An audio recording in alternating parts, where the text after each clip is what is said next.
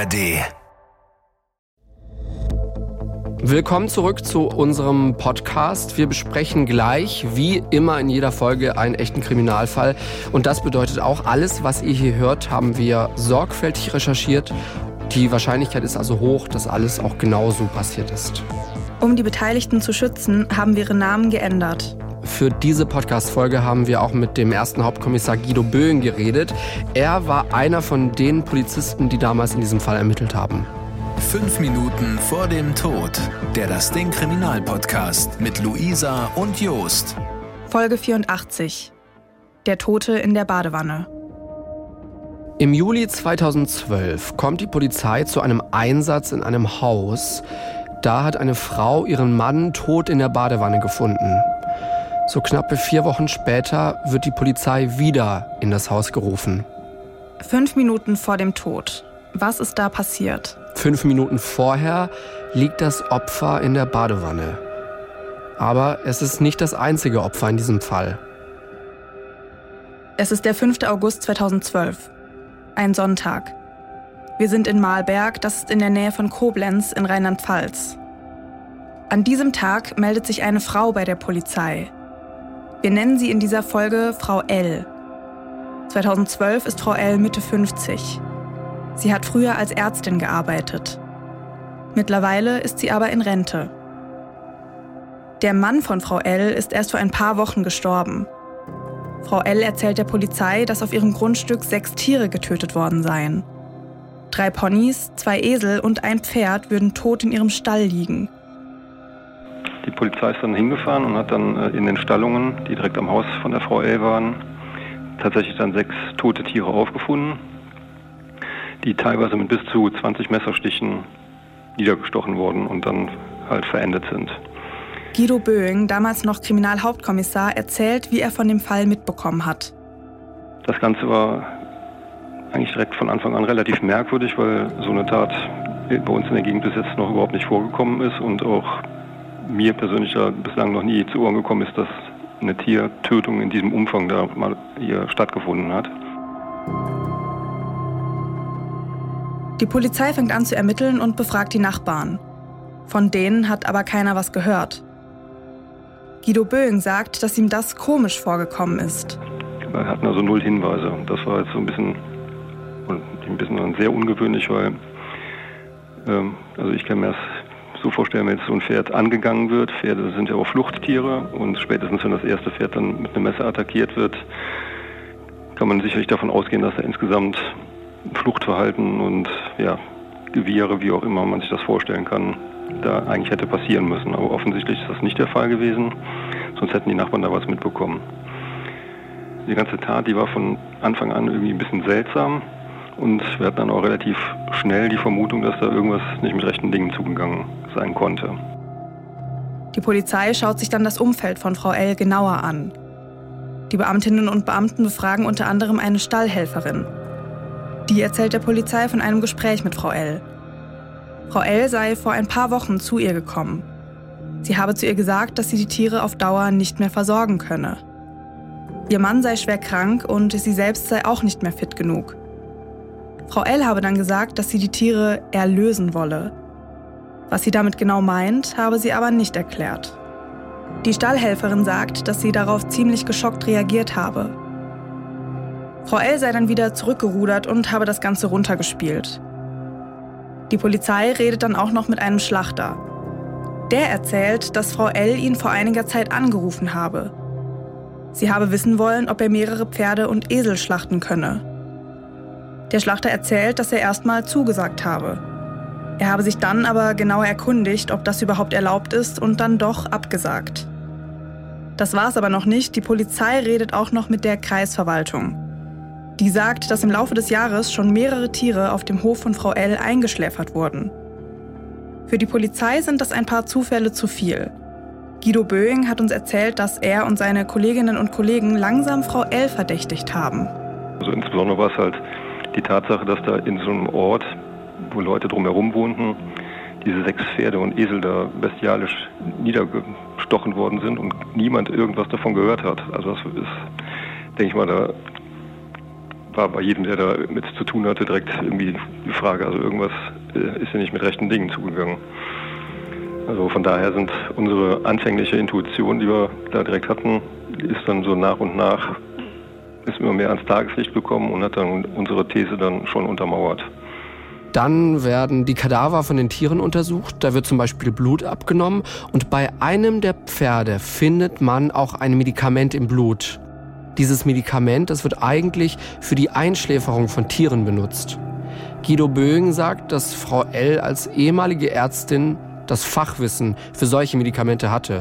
Sodass die Vermutung ist, dass die Tiere im Vorfeld irgendwie äh, ja, so eine Art Beruhigungsmittel bekommen haben, bevor sie dann äh, erstochen worden sind.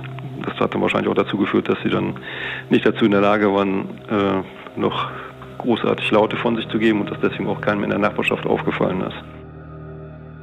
Die Polizei beantragt einen Durchsuchungsbeschluss. Das Haus von Frau L wird dann auch kurz danach durchsucht und da werden mehrere Unterlagen sichergestellt. Frau L wird dann als Beschuldigte vernommen, sie streitet aber alles ab. Die Aussagen vom Schlachter und von der Stallhelferin, die spielt sie runter. Die Unterlagen aus ihrem Haus, die werden genau untersucht und da fallen der Polizei so ein paar Sachen auf, die sie stutzig machen. Und da geht es unter anderem um den Mann von Frau L. Wir erinnern uns noch mal ganz kurz an den Anfang der Folge. Dieser 63-jährige Mann ist erst vor ein paar Wochen gestorben. Und Frau L hat dazu gesagt, dass sie ihren Mann tot in der Badewanne gefunden hat. Also dann kam es dann auch dazu, dass im Rahmen dieser Ermittlungen dann halt auch festgestellt worden ist, dass nur drei, vier Wochen vor dieser Tötung der Tiere der Ehemann von der Frau verstorben war. Für den ersten Hauptkommissar Guido Böing war das alles ein komischer Zufall. Dann hat man auch diesen Fall näher unter die Lupe genommen, sage ich jetzt mal, und im Laufe der Ermittlungen sind dann immer mehr dubiose Sachen zum Vorschein gekommen. Da war halt auch die erste Vermutung, ähm, also wenn jetzt jemand mit so einer, also so eine Tat begeht wie jetzt mit diesen äh, Pferden und Eseln, das war ein besonders brutales Vorgehen, was da an den Tag gelegt worden ist, hat man dann auch irgendwie direkt so ein ungutes Gefühl gehabt, dass da möglicherweise auch irgendwas nicht mit rechten Dingen zugegangen ist. Also wir sind eigentlich erst im, die Tat war zwar vorher, aber wir sind eigentlich erst durch diese äh, Tötung der Tiere nochmal hellhörig geworden, was dann den Tod von dem Herrn L. angeht. Als nächstes schaut sich die Polizei dann auch den Tod von Herrn L. genauer an. Und nachdem wir mit Guido Böing gesprochen hatten, unser Interview hatten, schreibt er uns nochmal eine lange Mail und erzählt uns, wie die Polizei ermittelt hat. Er schreibt das hier. Nachdem die Tötung der Tiere in der regionalen Presse verbreitet wurde, meldeten sich zusätzlich aus eigener Veranlassung Arbeitskollegen des verstorbenen Herrn Dr. L. bei der Polizei, die ihrerseits Zweifel daran hegten, dass Herr L. eines natürlichen Todes gestorben war. Herr Dr. L. arbeitete in einer Führungsfunktion im Bereich Personalmanagement in einem großen Krankenhaus. Sie begründeten dies mit dem Umstand, dass Herr Dr. L. kerngesund war und großen Wert auf seine Gesundheit legte. Etwa ein halbes Jahr vor seinem Tod erkrankte Herr Dr. L. jedoch plötzlich und erschien bis zu seinem Tod wegen fortlaufender Krankmeldung nicht mehr auf seiner Arbeitsstelle. Entgegen seinen sonstigen Gewohnheiten meldete er sich mit Ausnahme der regelmäßigen schriftlichen Übermittlung von Krankmeldungen auch in keiner Weise bei seinen Kollegen und reagierte auch nicht auf deren Mails und Grußkarten. Nur auf Druck hin fand ein einmaliger Besuch eines leitenden Mitarbeiters bei Herr Dr. L zu Hause nur wenige Wochen vor dessen Tod statt. Der Besucher war entsetzt, in welch schlechter körperlicher Verfassung sich Herr Dr. L. zu diesem Zeitpunkt bereits befand.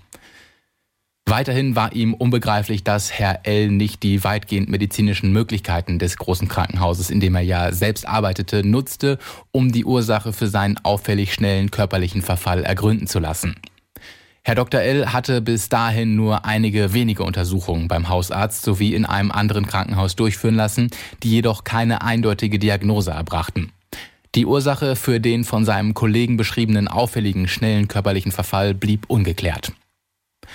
Des Weiteren habe ich auf finanzielle Auffälligkeiten hingewiesen, die ebenfalls etwa ein halbes Jahr vor dem Tod von Herrn Dr. L begannen und sich bis kurz vor seinem Tod fortsetzten. Er löste ohne erkennbaren Grund seine private Altersvorsorge vorzeitig auf und nahm zusätzlich bei mehreren Privatpersonen höhere Darlehen auf. Sämtliche benannten Gelder wurden vor dem Tod abgehoben bzw. waren in Bar geflossen. Der Verbleib des Geldes konnte nicht geklärt werden. Die Polizei ermittelt dann auch weiter in diesem Fall und im Januar 2014 wird Frau L. dann aber erstmal wegen des Verstoßes gegen das Tierschutzgesetz verurteilt.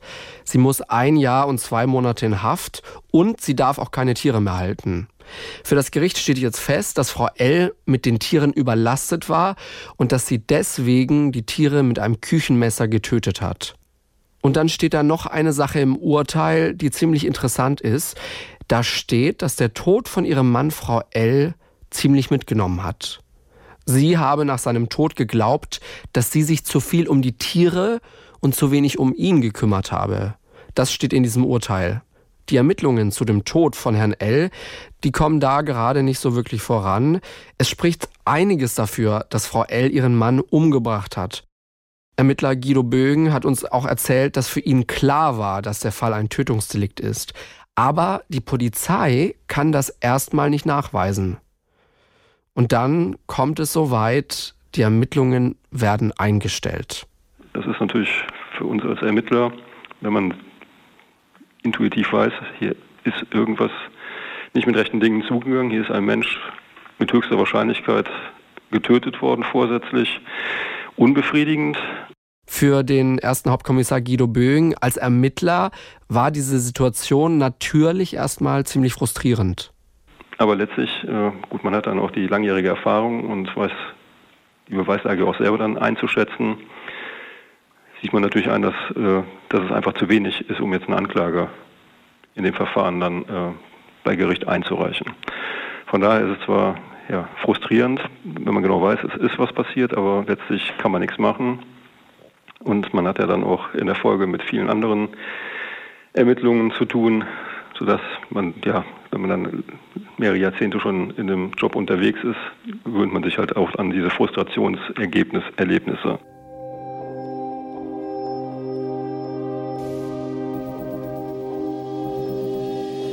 Im Oktober 2014 meldet sich dann aber ein Mann per Brief bei der Polizei. Der Mann schreibt, dass es ein schriftliches Geständnis von Frau L geben würde. In diesem Geständnis würde sie zugeben, dass sie ihren Mann umgebracht hat. Erster Hauptkommissar Guido Böing nochmal über diesen Mann und das angebliche Geständnis. Es ist so, dass ähm, im Rahmen dieser Ermittlung zum Verstoß Tierschutzgesetz und dann auch dieser Wiederaufnahme dieses Todesfalles des Ehemannes ist ja die Durchsuchung erfolgt. Es sind Zeugen vernommen worden und zwar auffällig, dass die Frau L. sich da in einem ein sehr enges Verhältnis zu einem befreundeten Ehepaar hatte und auch zu einer weiteren Freundin, die ständig da auftauchten. Also die sind gerufen worden, als die Polizei vor Ort war, um diese, dieses Verstoß Tierschutzgesetz aufzunehmen. Da waren die anwesend, haben sich da ständig eingemischt, als äh, wir da durchsucht haben. Ähm, zum späteren Zeitpunkt hat die auch dann direkt dieses befreundete Ehepaar angerufen, die dann ein paar Minuten später da auf der Matte standen und wir hatten alle so ein bisschen den Eindruck, dass die Frau Elde selbst, ich sag mal, irgendwie in so einem psychischen Abhängigkeitsverhältnis möglicherweise steht zu diesem Freundeskreis, den ich da gerade benannt habe. Das war 2012 gewesen und dann im Jahr 2000, Ende 2015, Anfang 2016 meldete sich der Ehemann von diesem Ehepaar, das ich gerade benannt habe.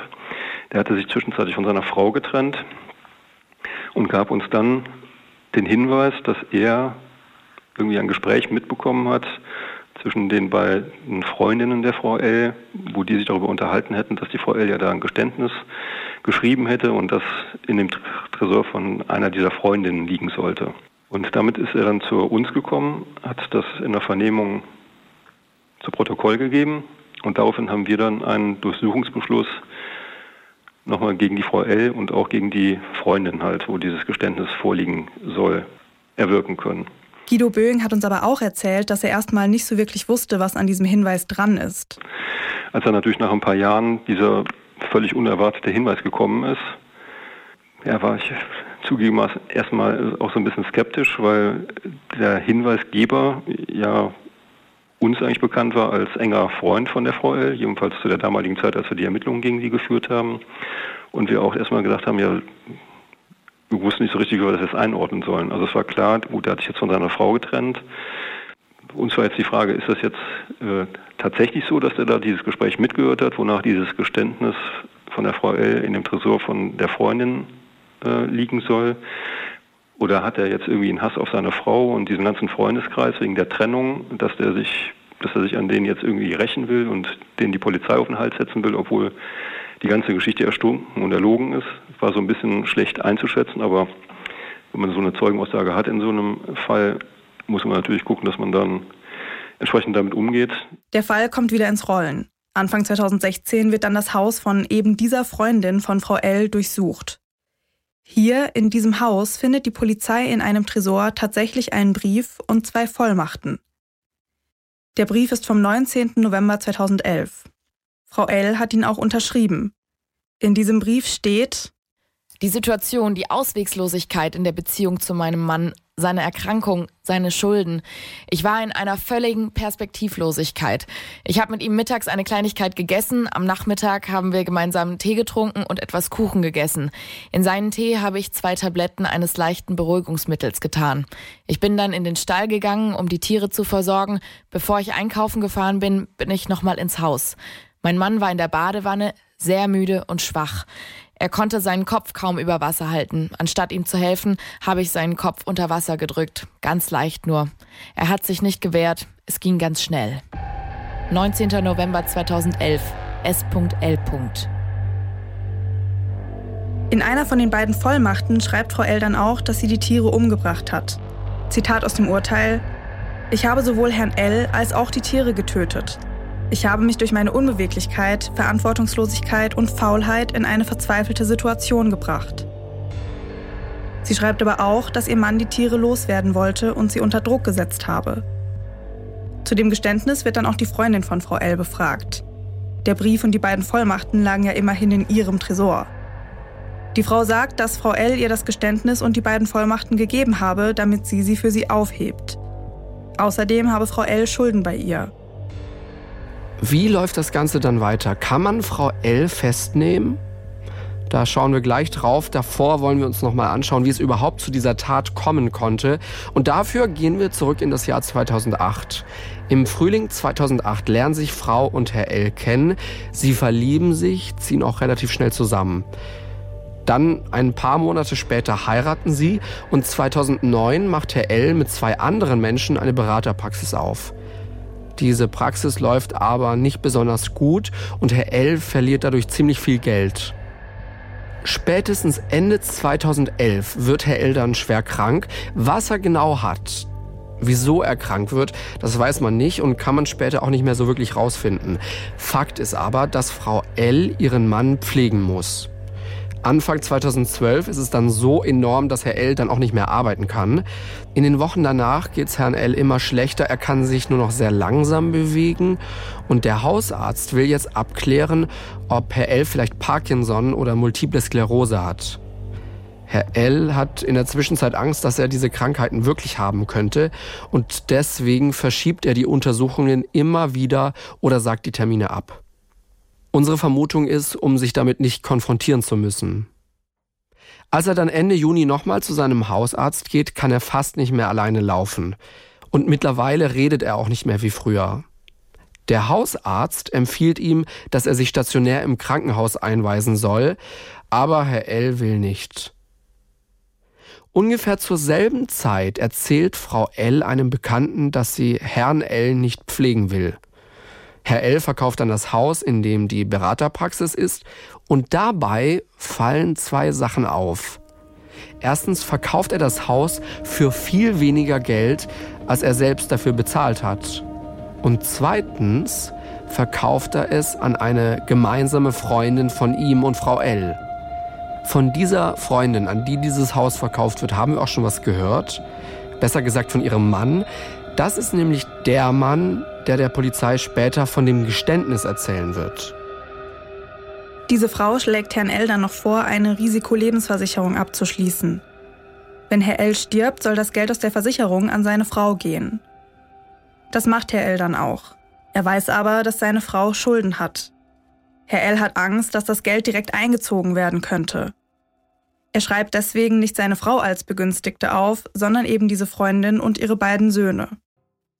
Mit der Freundin macht er aus, dass sie und ihre Söhne Frau L das Geld dann weiterleiten. Frau L ist ja aber nicht die einzige mit Geldproblemen. Auch Herr L hat hohe Schulden. Um die irgendwie zu begleichen, leiht er sich von seiner Familie und von Bekannten Geld. Zusammen mit seinen Einnahmen kommt er so auf rund 80.000 Euro. Dieses Geld hebt Frau L. ein paar Wochen vor seinem Tod vom Konto ab. 11. Juli 2012, der Tag der Tat. Es ist noch sehr früh am Morgen. Frau L. schläft noch. Herr L. will baden gehen. Das macht er dann auch. Nach einer Weile merkt er, dass er nicht mehr alleine aus der Badewanne rauskommt. Er ruft Frau L. dazu. Die schafft es aber auch nicht, ihm rauszuhelfen. Frau L. geht dann rüber zu den Nachbarn. Zusammen schaffen sie es, Herrn L. aus der Badewanne zu holen. Spätestens ab jetzt fühlt sich Frau L. mit der Krankheit von ihrem Mann überfordert. So steht es später im Urteil. Dazu kommen die Schulden von Herrn L. Frau L. beschließt jetzt, ihren Mann umzubringen. Mittags trinken die beiden zusammen Tee. Frau L. weiß, dass ihr Mann gleich nochmal baden gehen will. Deswegen hat sie zwei Beruhigungstabletten in den Tee gemacht. Sie will sicher gehen, dass sich Herr L. später nicht mehr wehren kann. Dann passiert die Tat. Das Gericht geht später davon aus, dass alles so passiert ist, wie Frau L. es im Geständnis aufgeschrieben hat. Nach der Tat fährt Frau L. erstmal zum Einkaufen. Gegen halb acht abends ruft sie dann den Notarzt. Der Notarzt findet Herr L. in der Badewanne. Sein Mund und seine Nase sind komplett unter Wasser. Die Haut im oberen Brustbereich, am Hals und im Gesicht ist bläulich-rot verfärbt. Der Arzt kann nur noch den Tod feststellen. Der Notarzt ruft dann die Polizei dazu. Wenig später kommen dann auch die Freunde von Frau L. Also der Mann, der später wegen des Geständnisses zur Polizei geht, seine Frau und die Frau, bei der man das Geständnis im Tresor finden wird. Der Notarzt stellt den Totenschein aus. Er geht von einem natürlichen Tod aus. Herr L. wird dann ziemlich schnell eingeäschert und beerdigt. Hauptkommissar Guido Böing hat uns erzählt, dass die Situation rund um die Einäscherung ziemlich seltsam war. Wir haben in der Folge natürlich auch den Bestatter äh, befragt.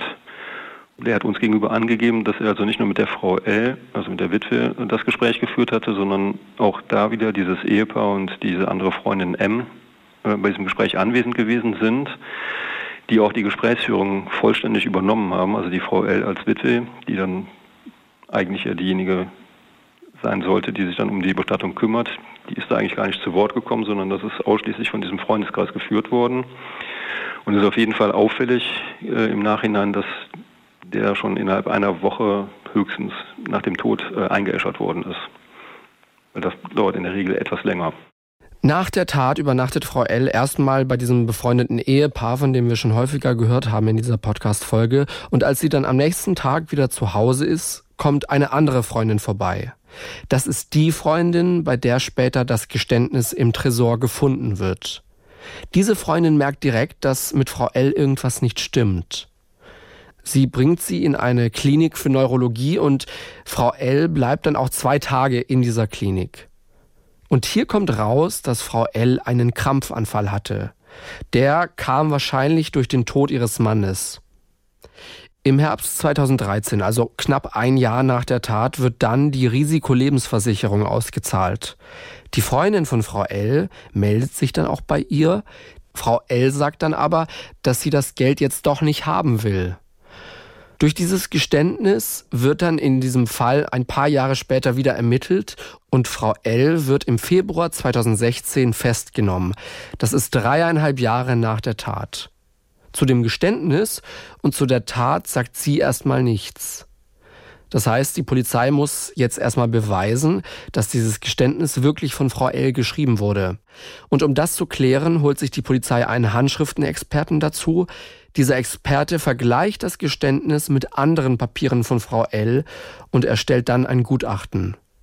Danach ist klar, dass Frau L. das Geständnis und die beiden Vollmachten selbst geschrieben haben muss.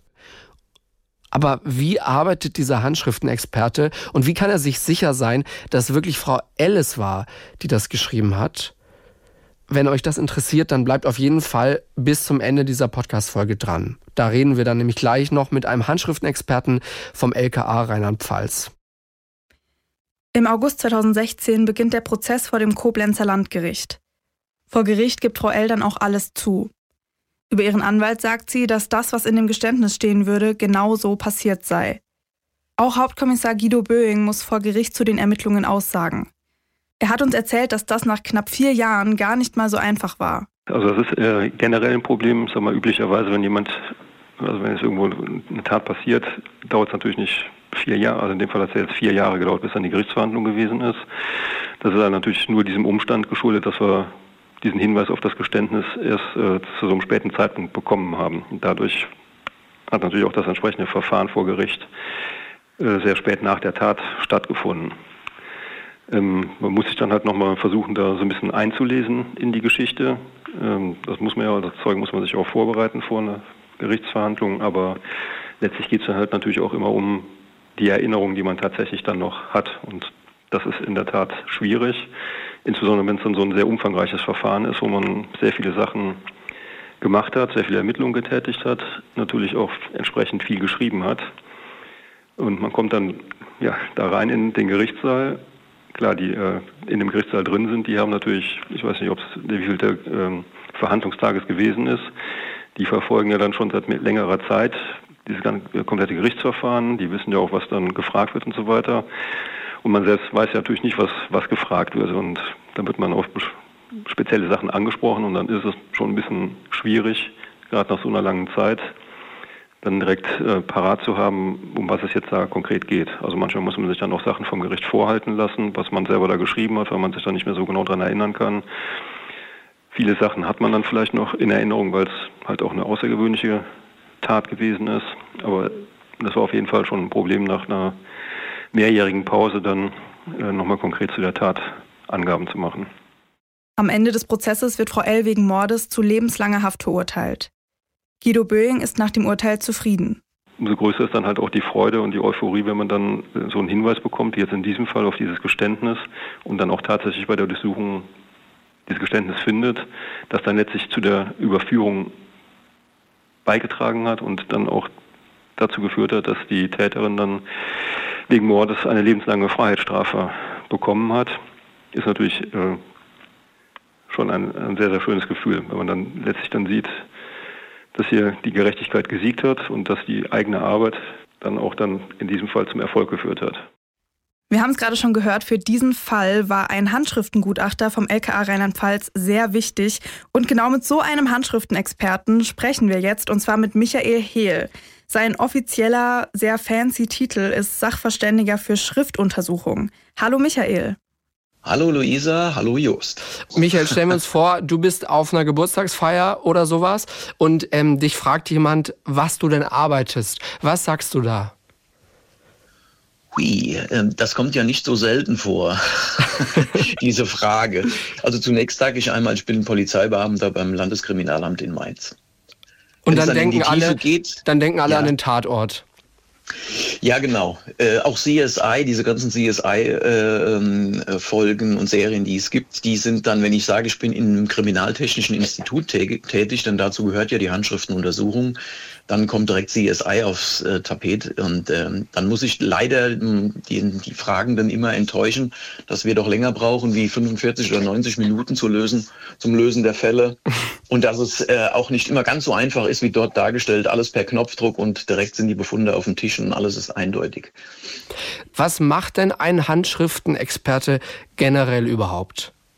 Ein Handschriftenexperte kommt immer dann ins Spiel, wenn äh, handschriftliche Erzeugnisse zu untersuchen sind. Das spielt immer eine Rolle bei der Prüfung der Echtheit von Unterschriften, zum Beispiel äh, auf Verträgen, Kaufverträge, Versicherungsverträge oder Mietverträge, die bestritten werden, also wo die Person, deren Name auf dem äh, Vertrag draufsteht, bestreitet, diese Unterschrift geleistet zu haben. Oder auch äh, bei Fragen der Urheberidentifizierung von Handschriften. Also ganz konkret die Frage, wer ist der Schreiber eines bestimmten Schreibens? Das betrifft äh, oftmals anonyme Droh- oder Beleidigungsschreiben. Auch Erpresserschreiben werden tatsächlich noch auch von Hand geschrieben. Aber es geht auch zum Teil um Abschiedsbriefe, sofern beispielsweise Zweifel an einem Suizid bestehen. Und wie oft kommt jetzt sowas vor, dass du dann zu so einem Fall hinzugezogen wirst? Also ich bin äh, in Rheinland-Pfalz der einzige Sachverständige für Schriftuntersuchung. Heißt, ich bekomme meine Untersuchungsaufträge aus dem ganzen Land Rheinland-Pfalz. Das sind sowohl Auftraggeber aus dem polizeilichen Bereich als auch seitens der Justiz, also der Gerichte, die mich beauftragen, bestimmte Schriftstücke auf ihre Echtheit hin oder auf ihre Urheberschaft hin zu untersuchen. Um jetzt nochmal zu unserem konkreten Fall von heute zu kommen. Damals gab es in Rheinland-Pfalz tatsächlich noch zwei Handschriftenexperten und du hast uns auch schon erzählt, dass damals dein Kollege dazu gerufen wurde. Und wie geht man da dann voran? Also wie, wie findet man das heraus? Ja, das ist zunächst mal so, dass für den erforderlichen Schriftvergleich umfangreiche Vergleichsschriften ähm, der Person ähm, beigezogen werden müssen. Ich muss ja wissen, wie schreibt diese Person, die angeblich dieses Schriftstück verfasst haben soll. Das war auch im, im, im vorliegenden Fall so, dass umfangreiche Vergleichsschriften der Ehefrau beschlagnahmt wurden, die zweifelsfrei von ihr stammten, die also authentisch waren. Und dieser Vergleich der Handschrift des mutmaßlichen Geständnisses und dieser authentischen Vergleichsschriften der Ehefrau war letztlich auch eindeutig. Und was sind da, also wir haben es jetzt alle nicht vor uns, aber kannst du uns das vielleicht so ein bisschen beschreiben, auf was man da achten kann bei den Handschriften? Ja, äh, es werden verschiedene Merkmale ähm, sozusagen äh, abgerastert, von oben nach unten abgeprüft nach einem bestimmten System. Und ja, im, im Vergleich dieses fraglichen Geständnisses und ähm, dieser Vergleichsschriften der Ehefrau gab es halt Übereinstimmungen in allen Schriftmerkmalen. So im Einzelnen ähm, zählen da insbesondere dazu ähm, die Entsprechung in der sogenannten Strichbeschaffenheit, also der, die, die Schreibweise war sicher und ungestört. Äh, in der Druckgebung, die wird untersucht, die, da fanden sich Gleichartigkeiten, aber auch in der Art und Weise, wie Buchstaben zum Beispiel miteinander verbunden wurden auch die Schriftlage ist ein Aspekt, der ähm, untersucht wird, also der Neigungswinkel der Schrift, aber auch die Schriftproportionen zueinander, also nicht nur die Schriftgröße insgesamt, sondern auch Buchstabenbreite, Buchstabenabstände, Wortabstände. Und im vorliegenden Fall äh, war es so, dass ganz besonders ausgeprägte Übereinstimmungen im Bereich der Formgebung zu finden waren, also so konkret die Art und Weise, wie denn Buchstaben gefertigt werden. Das heißt, das klingt für mich, also bei diesem Fall und auch generell so, als müsste man auf jeden Fall sehr sorgfältig und auch sehr detailliert und kleinteilig arbeiten, mit viel Geduld. Das ist richtig. Es gilt auch eigentlich der Spruch, ähm, Genauigkeit geht vor Geschwindigkeit. Es ist ja so, dass äh, äh, als Axiom der Schriftvergleichung gilt, die Schriften äh, einer Person, die, die Schrift einer Person, die Unterschrift, also auch Textschriften sind einzigartig und individuell. Das muss ja auch so sein als Annahme, sonst wäre meine, meine Arbeit ja auch gar nicht leistbar. Man kann sagen, äh, die Schreibweise einer Person ist genauso individuell wie ein Fingerabdruck. Und um diese zu erheben, diese Eigenarten, die charakteristischen Eigenarten einer jeden Schrift, dafür bedarf es technischer Unterstützung, insbesondere des Mikroskops. Und wenn ich mir jetzt vorstelle, wie, wie könnte sowas ablaufen? Das heißt, irgendeine Ermittlungsgruppe, irgendwelche Kolleginnen und Kollegen von Ihnen kommen irgendwie nicht weiter oder sagen, hey, hier fehlt uns irgendwie so ein bisschen das Wissen, die Expertise. Ähm, und dann äh, geht's ab zu Michael quasi. So sieht's aus. Ich sag mal, ähm, ich bezeichne das Arbeitsfeld, was ich hier äh, sozusagen betreue, als etwas exotisch in, in der Polizeiarbeit. Sieht man ja auch daran, dass ich der Einzige bin in der ganzen rheinland-pfälzischen Polizei, der das ausübt. Ähm, dort kennen sich die Kolleginnen und Kollegen natürlich nicht so besonders gut aus. Ich selbst habe eine dreijährige Ausbildung durchlaufen. Das heißt, das ist schon eine sehr umfassende Ausbildung und da braucht es Fachkenntnisse, um Schriften zu analysieren und Aussagen dazu zu treffen, wer denn Urheber ist oder zu einer Echtheit einer Unterschrift. Das kann manchmal ein Baustein in, einer, in einem großen Ermittlungskomplex sein. Es kommt aber auch vor, dass die Kolleginnen und Kollegen nichts anderes haben, wie so der letzten Strohhalm der Schriftuntersuchung, die vielleicht den Fall noch lösen kann. Das heißt, diese dreijährige Ausbildung, die muss man dann zusätzlich zur normalen Polizeiausbildung durchlaufen. Das ist richtig. Ich bin äh, von Grund auf Polizeibeamter und habe mich irgendwann entschieden, nochmal einen anderen äh, Zweig einzuschlagen und habe äh, eine äh, Ausbildung zum Sachverständigen für Schriftuntersuchung angefangen. Ich werde oftmals beauftragt, ein graphologisches Gutachten zu erstellen. Auch der Richter gestern in Mainz war ich vor Gericht, der sprach von einem graphologischen Gutachten. Das ist eben genau das, was ich nicht mache oder auch meine Kollegen nicht, weil die Graphologie macht eine Persönlichkeitsdiagnostik anhand der Handschrift. Das heißt, die wollen erstmal an der Handschrift erkennen, hat das ein Mann oder eine Frau geschrieben, eine ältere oder eine jüngere Person, ein Linkshänder oder ein Rechtshänder oder auch wie die Person, die das geschrieben hat, so charakterlich gestrickt ist. Und das ist auf gut Deutsch gesagt Humbug. Das kann man aus der Handschrift nicht herauslesen. Das gibt es zum Teil bei Firmen, die haben in der Personalabteilung Leute, die sich handschriftliche Bewerbungen geben lassen, um das äh, bei ihrer Einstellungshandhabung äh, äh, mit einzubeziehen. Ich mache Schriftvergleichung und der Name sagt eigentlich alles. Es werden Schriften gegenübergestellt. Oh ja, krass. Ja, das ist ja interessant. Das wusste ich gar nicht auch so mit Firmen, dass das so ein Ding ist. Das ist ja. Ja, das gibt es zum Teil. Die, die, die, also ich halte das für Humbug, ja, da irgendwelche charakterlichen Eigenschaften aus der Handschrift herauslesen zu wollen, ob jemand sorgfältig ist und zuverlässig oder ein Chaot oder wie auch immer. Ähm, Aber gibt es dann solche diese, Graphologen, die, die, sich das so auf die ja, Fahne schreiben? Ja, ja, das gibt's auch. Aber also die haben in unserem Beritt, sage ich jetzt mal, äh, nichts verloren. Ähm, das ist, wie gesagt, auch empirisch nicht belegt mit irgendwelchen Studien. Äh, das kann man auch nicht belegen. Okay, also so ein bisschen möchte gern mäßig klingt das jetzt. Es gibt Teilaspekte in der Graphologie, die kann man nutzen. So die Beschreibungen von Formen, die sind ganz okay. Aber die Schlüsse, die man daraus zieht, die sind in meinen Augen nicht zulässig. Aber ich werde auch immer wieder vom Gericht beauftragt, ein graphologisches Gutachten zu erstellen. Jetzt bist du ja aber da wahrscheinlich nicht aus Versehen reingefallen, sondern wahrscheinlich hast du ja schon auch zumindest mal ein großes Interesse daran gehabt, oder? Da muss ich widersprechen. Das war tatsächlich mehr oder weniger Zufall. Ach so. Ich sagte ja eben schon, es ist ein etwas exotisches Arbeitsgebiet und ähm, ich bin eigentlich von einem Kollegen, mit dem ich privat auch zu tun habe, darauf angesprochen worden, dass eine Stelle in deren Bereich frei ist, wo er auch gearbeitet hat.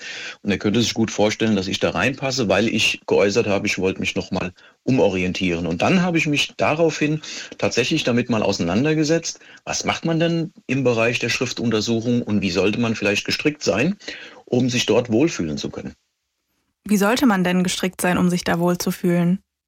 Ja, als körperliche Voraussetzung, das ist mir noch immer erinnerlich, ähm, äh, war es so, ich, man muss zwingend ein räumliches, ein dreidimensionales Sehen haben, weil man viel am Stereomikroskop arbeitet. Und dieses räumliche Sehen muss auch augenärztlich nachgewiesen werden. Und ganz besonders ausgeprägt, das habe ich festgestellt, sollte ein hohes Verantwortungsbewusstsein sein. Denn man muss sich vorstellen, ein Gutachten, jetzt gleich welcher Fachrichtung, kann maßgeblich zu einer Verurteilung einer Person beitragen und letztlich auch zu einer Haftstrafe führen. Dessen sollte man sich bewusst sein, muss aber davor auch keine Angst haben. Also auch eine hohe Verantwortung, die man da hat und da sollte man nicht so Schnellschüsse machen. So, das höre ich da raus, ne? Ganz genau. Ja, jetzt hast du gerade schon das Wort Stereomikroskop gesagt. Also wenn man Scrabble spielt, ähm, dann räumt man da richtig ab. Aber wenn ich jetzt gar nicht weiß, was das denn ist, und du hast gerade gesagt, das ist schon auch wichtig bei dir äh, bei der Arbeit, muss ich mir das wie so ein ganz normales Mikroskop, weiß ich nicht, wie früher im Bio- oder Chemieunterricht vorstellen? Äh, ähnlich. Es sind halt zwei getrennte räumliche Seegänge, die man ähm, da hat, dass man ja, dass man einfach ähm, Unterschiede erkennen kann, Erhebungen oder Vertiefungen im Papier. Deswegen Stereomikroskop, zwei getrennte Lichteingänge. Ähm, ansonsten ja, nicht so doll abweichen zu herkömmlichen äh, Mikroskopen. Wie steht es denn um deine eigene Handschrift? Ist es so super ordentlich oder glaubst du, da hätte ein Experte richtig Probleme? Mhm, das wechselt. Also ich habe mir so eine Art, ja nicht stenomäßig angeeignet, aber wenn es schnell gehen muss, wenn ich mir Notizen mache, dann ist meine Handschrift, denke ich, relativ schwer zu lesen, wahrscheinlich nur für mich erkennbar. Ähm, ansonsten ist sie, denke ich, relativ gut noch lesbar. Generell gesprochen äh, hat äh, wird ja zum Beispiel den Ärzten immer eine Sauklaue, wenn ich das mal so salopp sagen darf, vorgeworfen. Ähm, das ist aber auch nur ein Mythos. Es gibt Ärzte, die tatsächlich sehr unleserlich und sehr krakelig, sage ich mal, schreiben, aber es gibt auch äh, Ärzte, die, die eine sehr gut lesliche, lesbare Schrift haben. Okay. Danke für deine Zeit, die du äh, dir genommen hast für uns. Wir haben noch nicht ganz abgeschlossen mit diesem Fall. Wir sind jetzt in dem dritten Teil dieses Podcasts, in unserer Nachbesprechung. Da reden Luisa und ich nochmal über unsere Gedanken. Was ist uns irgendwie aufgefallen bei der Recherche? Ähm, was fanden wir seltsam? Was fanden wir interessant? Was haben wir vielleicht auch irgendwie dazugelernt? Also das sind so ein bisschen unsere privaten Gedanken für zwischen den Zeilen. Ähm, es gibt da einiges zu besprechen bei diesem Fall, weil der so ein bisschen besonders war. Erstmal, dass wir hier eine Frau hatten, die diese Tötung begangen hat. Das haben wir nicht ganz so oft. Nee, das haben wir nicht so oft. Und ich muss sagen, gerade bei diesem Fall, ich habe sehr viele Fragen. Die erste Frage, und es ist gar nicht mal meine Frage, sondern die von unserem Podcast-Redakteur. Und zwar hat er sich gewundert, wie denn dieser schwerkranke Mann eine Risikolebensversicherung abschließen konnte. Und wo ich das dann gelesen habe, da war ich so, ja, stimmt. Also eigentlich ist es doch bei Lebensversicherungen immer so, die wollen ja dann alles wissen. Ob du irgendwie rauchst, ob du mhm. Vorerkrankungen hast.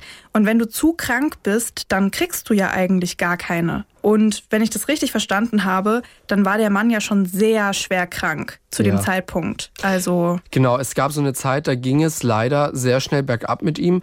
Aber ähm, das ist auch so ein Detail gewesen bei diesem Fall, und das, das gibt manchmal so Fälle, da kann man das irgendwie gar nicht mehr so genau rausfinden und rekonstruieren. Bei dem Fall ja auch, ähm, super schwierig irgendwie an viele Informationen zu kommen. Ähm, ne, bei manchen Fällen wenn die auch irgendwie viel präsenter in den Medien waren, ähm, dann ist das natürlich viel einfacher.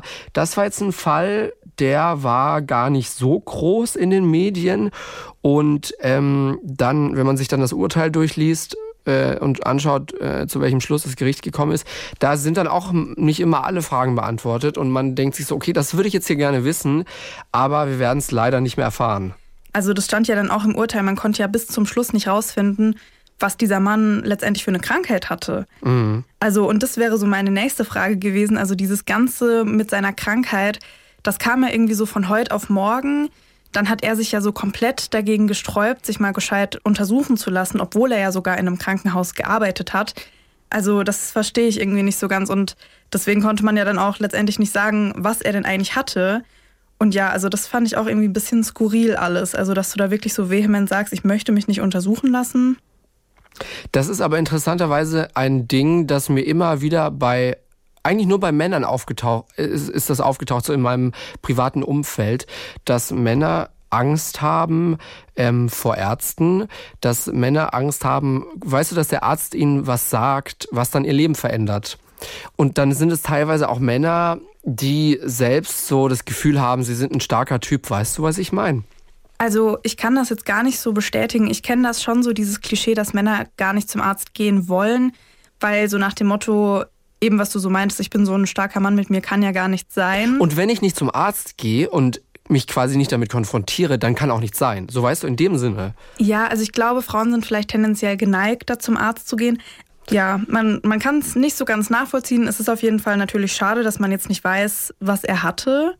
Ja. Und meine dritte Frage, die ich habe, warum ist er an dem Tag nochmal baden gegangen?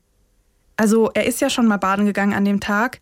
Und das Problem war ja dann, dass er nicht mehr aus der Badewanne rauskam und seine Frau die Nachbarn rufen musste. Und mittags sage ich dann, okay, ich gehe jetzt wieder in die Badewanne, klinge schon mal bei den Nachbarn oder was. Also das habe ich ja. auch nicht verstanden. Also es gibt doch einige Sachen bei diesem Fall, die man und wir jetzt irgendwie nicht mehr rausfinden konnten. Da sind irgendwie so Fragezeichen also es ist so ein bisschen, es ist so ein bisschen im Grauen, im Dunkeln. Und ähm, wir werden nachher einfach diese Folge beenden müssen und sagen, wir wissen nicht alles. Wir, wir haben nicht, und, und auch das Gericht hat nicht alles rausgefunden. Also, was ich zum Beispiel auch ganz krass fand, war so dieses Abhängigkeitsverhältnis mit diesen Freunden, die Frau Elder hatte, dass ich sage, hey, bitte bewahre mein Geständnis in deinem Tresor auf. Also, mhm. das ist ja auch ein sehr krasses Vertrauen, das du da an die andere Person haben musst.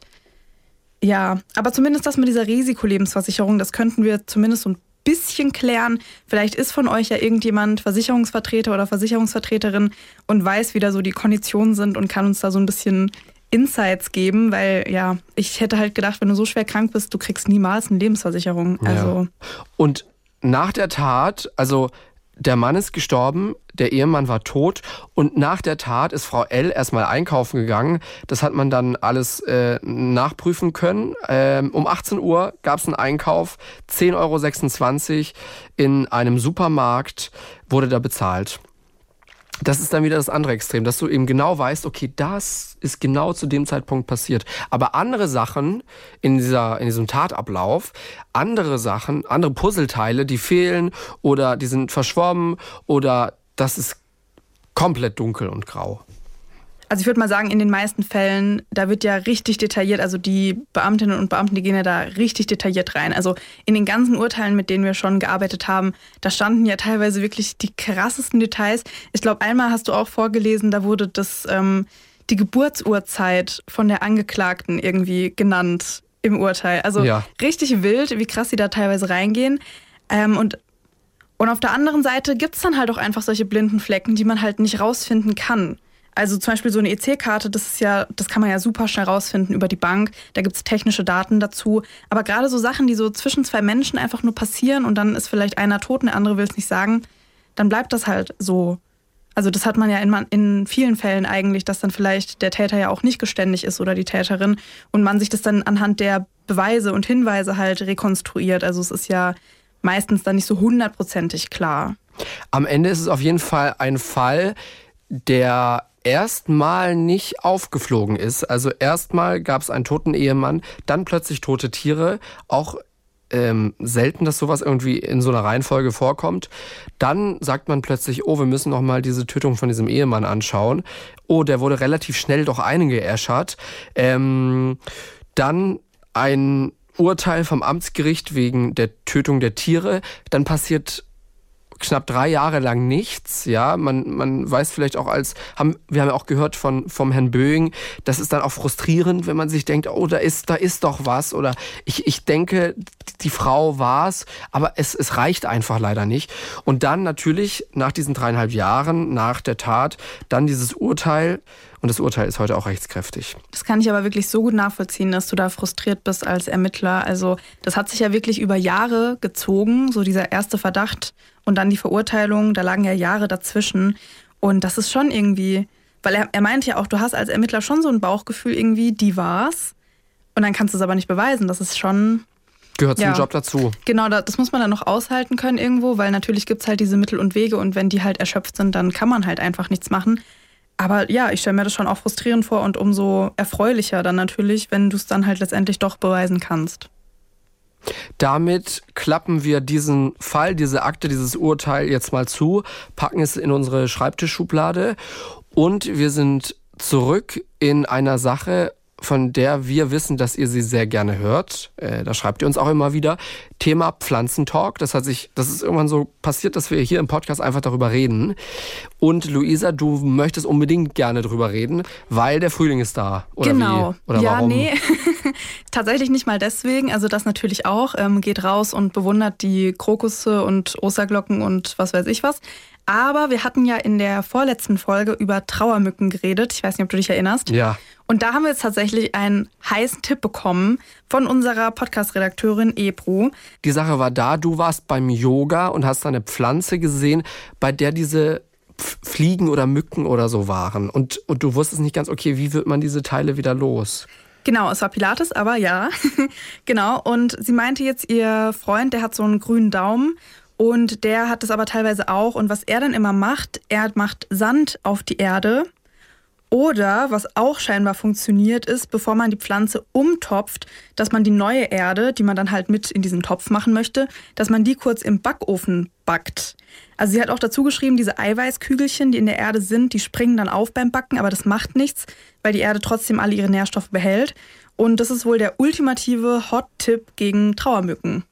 Okay, aber Sand geht auch einfach. Genau, Sand auf die Erde, das soll wohl auch helfen. Also falls ihr auch Probleme mit Traumücken habt, dann probiert das gerne mal aus und berichtet uns. Ich kannte diese Tipps auf jeden Fall nicht, auch das mit dem Backofen finde ich sehr Man, wild. Manchmal gibt es manchmal gibt's irgendwie so super einfache Haushaltstipps, von denen man noch nie was gehört hat. Und ja, deswegen machen wir ja das. So deswegen hier, machen wir das ja so. Damit man sich da einfach mal austauscht und hier mal die guten Tipps herangetragen bekommt. Weil sonst macht man es halt so wie ich und gießt einfach nur und wundert sich, warum nichts funktioniert. Und da fällt mir ein, ich habe auch schon lange nicht mehr gegossen irgendwie. Ich glaube, das sollte ich nachher mal wieder machen. Ansonsten geht es seinen Pflanzen gut. Ja, wir waren ja im Urlaub und da haben dann unsere Vermieter gegossen. Danach geht es den Pflanzen immer sehr gut. Ich muss sie, glaube ich, mal fragen, was sie anders machen als wir, weil ich mache scheinbar irgendwas falsch. Also nein, sie waren einfach sehr, sehr grün und so ja, wie, weiß ich nicht, wie, wie kann man das beschreiben? So richtig schön lasch, so das englische Wort, so saftig. Also Saftig grün, wie gerade alles Genau, draußen. genau. Und ja, nee, deswegen, ich glaube, seitdem wir zurück sind, habe ich sie jetzt aber noch nicht selber gegossen. Das sollte ich jetzt mal tun. Genau, aber ansonsten ist jetzt bald schon wieder die Zeit, um die Balkone und Gärten fit zu machen für den Frühling, der jetzt da ist. Und da hat uns auch eine Hörerin geschrieben, dass sie immer Nisthilfen für Insekten auf dem Balkon hat. Und das fand ich auch mal eine schöne Idee. Also davon, also ja, es ist einem, glaube ich, schon bewusst, dass es sowas gibt. So Insektenhotels oder wie? Genau, wie so ein Insektenhotel habe ich das verstanden. Und das ist ja eigentlich auch voll die schöne Idee. Also gerade in der Großstadt ist es ja ganz nett, mal was aufzustellen, wo die Bienen und was weiß ich, andere Insekten kommen können. Dass sie da dann quasi so ein bisschen zu Hause haben. Genau. Mir wird gerade, mir fällt gerade auf, dass ich nicht so ganz das Konzept Nisthilfe verstanden habe. Ich glaube, die wohnen dann da einfach. Ja, genau. Genau, Wie halt so ein ja. Vogelhäuschen. Ja, genau, wie so ein Vogelhaus. Und das ist ja richtig gut, also gerade in der Großstadt. Ich versuche halt immer so bienenfreundliche ähm, Blumen auf dem Balkon anzupflanzen und das, da sieht man dann auch immer, die kommen dann. Was, wirklich? Bei euch in der Stadt? Ja, tatsächlich. Und auch wenn wir Thymian anpflanzen, weil Thymian, der blüht ja manchmal und dann sind die Bienen immer auf den Blüten und Und es sind keine Wespen, sondern Bienen. ja, also Wespen gibt's natürlich schon auch mal Ja. in der Stadt, aber also die ich da immer sehe, das sind eigentlich immer Bienen, die dann halt auf dem Thymian da rumfliegen und halt dann bei den Blumen so und ja, weil sie hatte mir dann halt auch geschrieben, dass sie das so gerne beobachtet, wenn dann so diese Insekten da um diese Nisthilfen rumfliegen und ich finde das schon auch sehr meditativ, so Bienen zuzugucken, wie die da Blumen bestäuben. Oh. Das hat schon was. Also wenn Das- ihr was Gutes für die Umwelt tun wollt dieses Frühjahr, dann holt euch vielleicht Nisthilfe. So, apropos Umwelt, und jetzt ist ja auch die Zeit der Vögel, die irgendwie ganz wild und unterwegs sind. Ähm, Schwalben sind zurück und ähm, unsere, unsere, unsere Katze, Findus, natürlich super interessiert bei allem, was fliegt. Und jetzt haben wir neulich was zum allerersten Mal beobachtet, oder wir, wir haben es schon ein paar Mal beobachtet, aber wir konnten es irgendwie nicht zuordnen. Und ich war, ich war völlig überrascht. Ich zeige dir jetzt mal ein Video. Und in diesem Video, so erklären wir uns das, versucht Findus, unsere Katze, Vögel zwitschern nachzumachen, um Was? die Vögel anzulocken. Oh wow. Mehr schlecht als recht, aber es ist irgendwie süß. Pass auf, ich spiele das mal hier ab.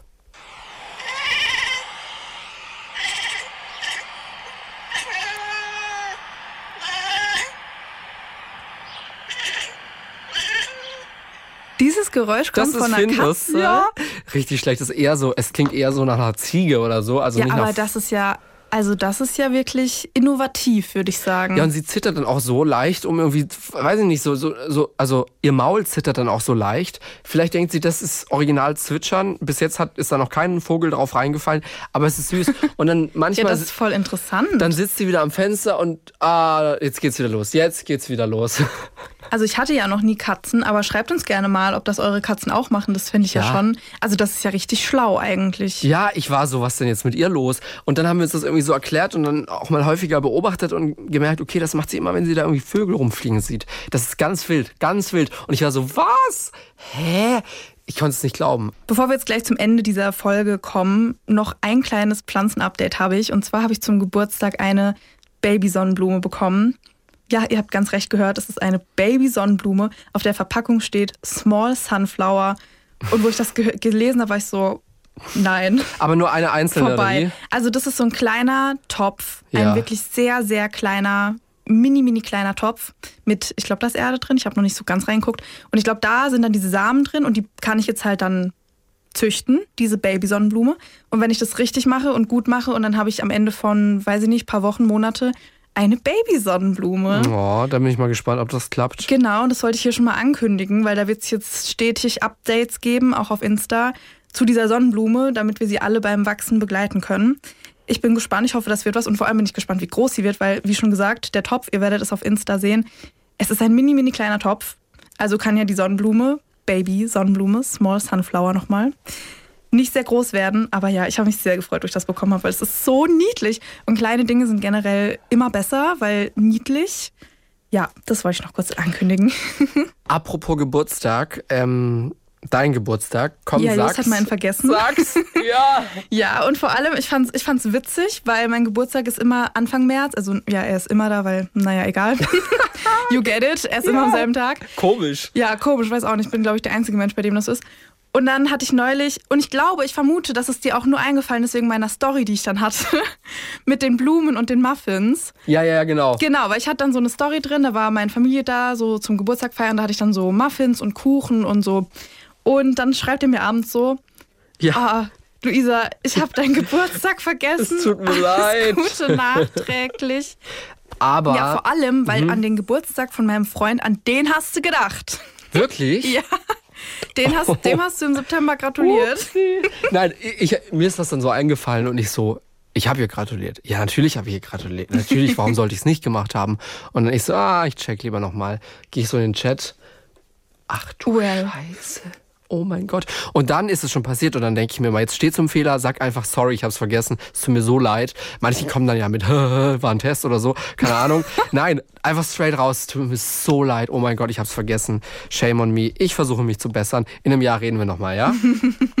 Ja, nee, also alles gut. Ich bin da nicht so nachtragend, weil ich kenne ja auch so die Leute in meiner Umgebung und ich kann ja schon einschätzen, okay, sind es Leute, die sich das in ihrem Kalender aufgeschrieben haben? Sind es Leute, die vielleicht an sich sich krass Zahlen merken können und daran denken?